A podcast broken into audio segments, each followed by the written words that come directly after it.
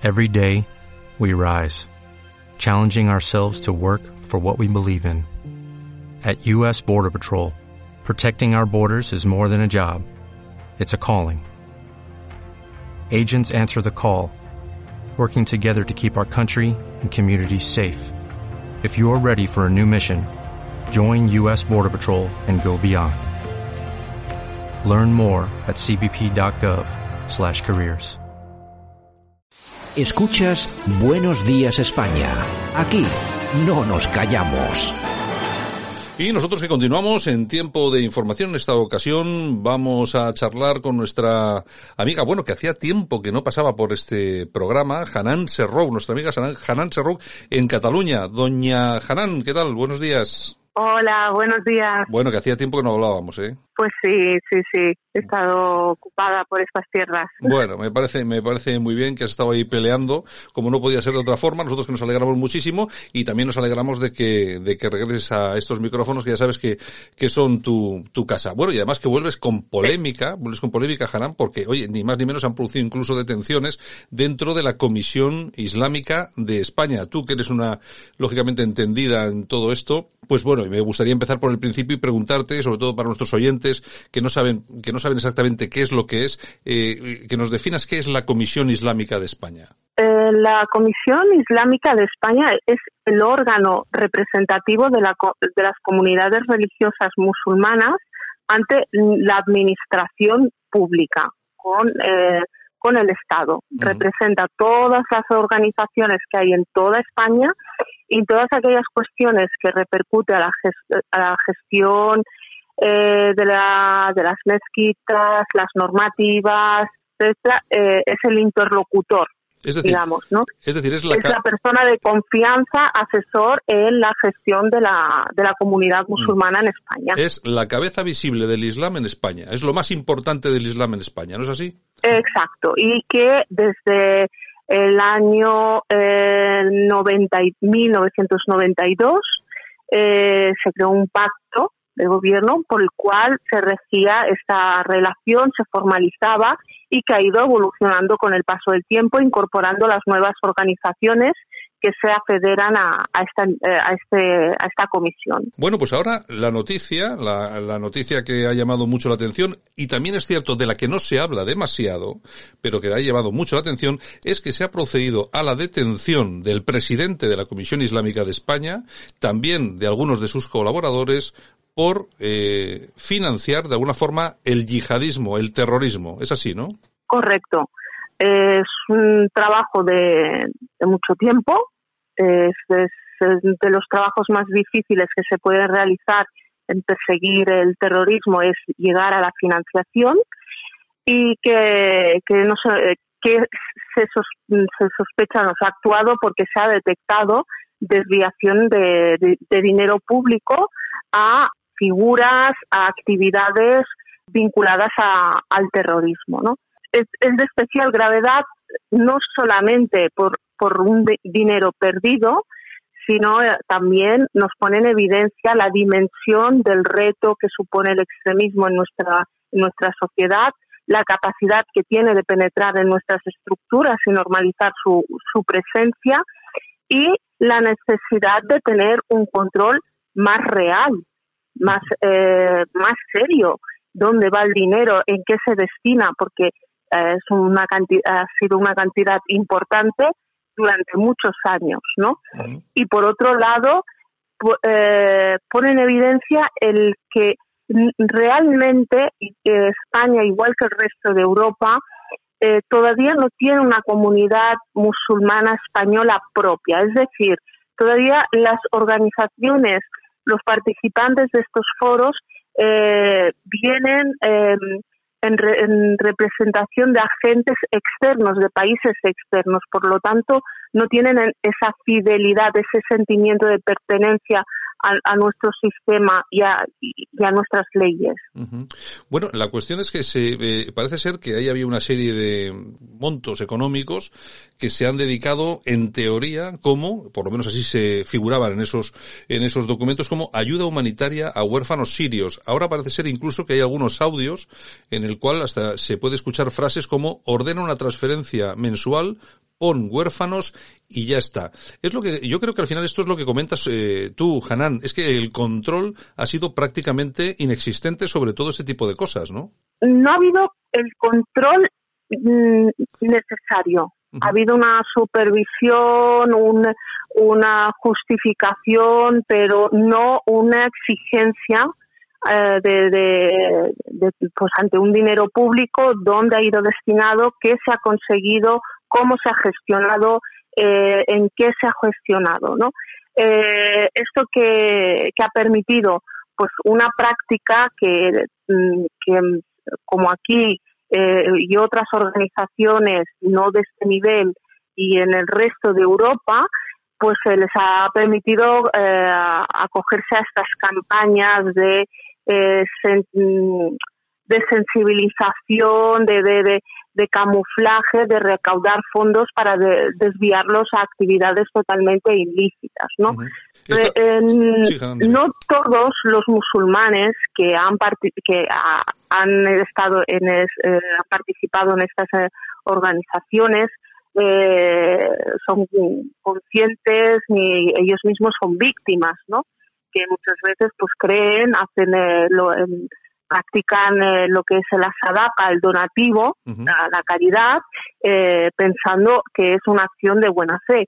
Pero es verdad que a nivel global y especialmente en Europa se detectan que estas campañas se utilizan para recaudar fondos para financiación de, de actividades pues vinculadas a, al yihadismo, al terrorismo, a, a actividades no que, no deberían ser. Sí, bueno, pues es que es claro, esta noticia no es una exclusiva de España.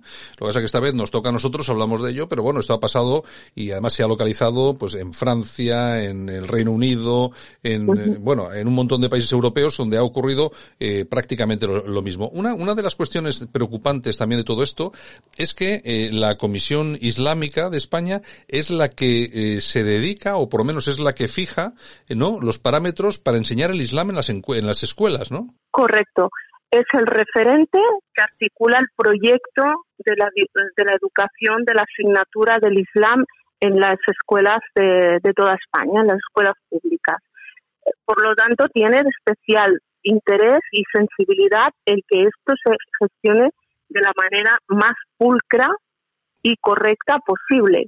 Eh, esto nos lleva ante un ante una, un escenario realmente complejo de especial sensibilidad que hay que responder con hay que responder con responsabilidad exigiendo eh, que que se revisen los protocolos de selección y formación de, de esta asignatura y, eh, y quiénes eh, son los que están eh, dando estas asignaturas en nuestras escuelas. Mm, claro, porque es que nosotros hasta ahora, y hay que recordar que de esto nosotros ya hemos hablado aquí hace mucho tiempo, eh, Hanam, yo creo que hace, hace años incluso que hemos hablado de todos estos temas, eh, que venimos, y venimos avisando de esto hace bastante, pero bueno, aparte de esto hay dos, dos cuestiones también que son, eh, que son muy importantes. Por un lado, hay un grave problema, sobre todo por parte del CNI y también de justicia. Claro, ellos piensan, aquí, ¿quién va a estar al frente de todo el tema de organizativo de lo que es el Islam en España? Claro, es problemático porque eh, yo creo que el Islam eh, no, es, no depende eh, simplemente de personas, sino que depende también de países extranjeros, ¿no? En España, quien lleva el, el, cotarro, es decir, quien manda aquí en todo esto de las organizaciones del Islam, yo creo que es Marruecos, ¿no?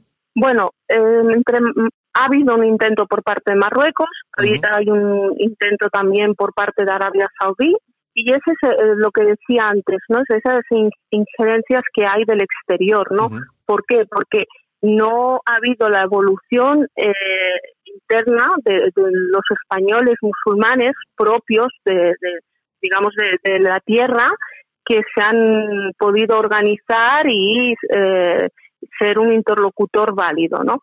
Ante esa falta de organización, pues eh, los agentes externos han penetrado con eh, la doble finalidad, ¿no? Por un lado, asentar eh, su propio modelo de Islam y por el otro, penetrar en nuestras instituciones. Eso nos lleva a replantearnos realmente qué discursos, qué trabajo se está haciendo respecto a, a los españoles musulmanes, que muchos no se sienten identificados con estas organizaciones porque eh, los enmarca como un elemento eh, extranjero, emigrante, y, inclusive distanciándolos de, nuestro marco común de, convivencia, nuestro marco constitucional y de leyes, ¿no?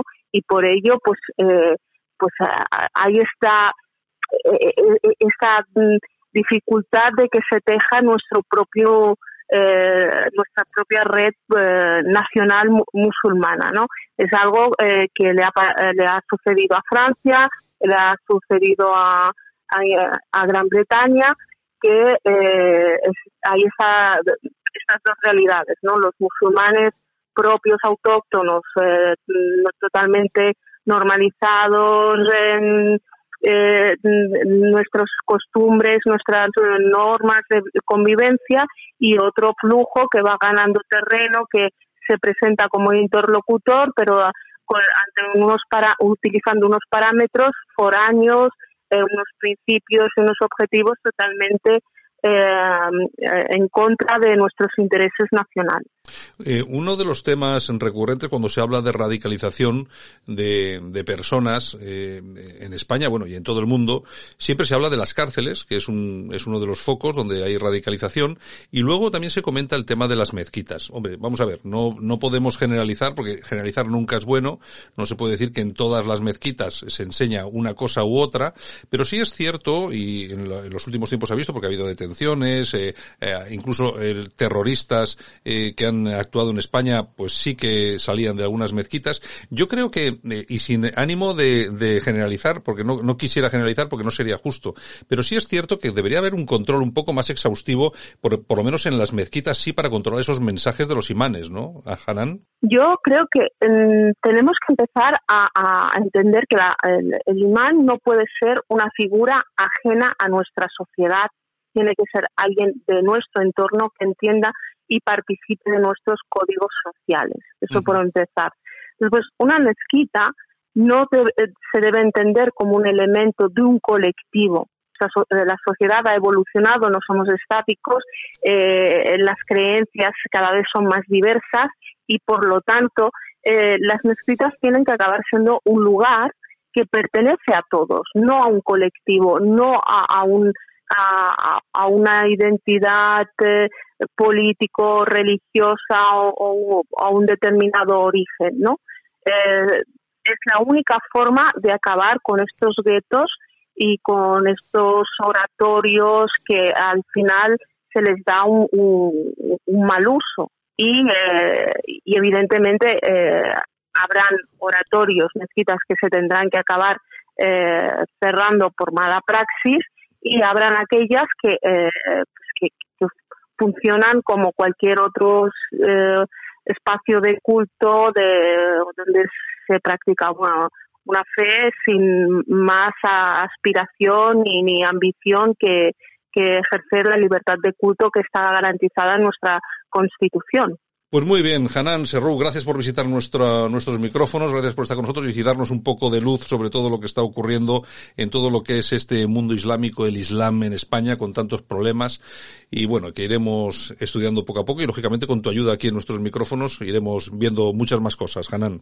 Un placer, eh, es, un placer eh, volver a estar con todos vosotros y tenemos todos, el conjunto de la sociedad, un gran reto por delante que, que tenemos que afrontar hablando de ello. Muy bien, Hanan, un abrazo. Un abrazo.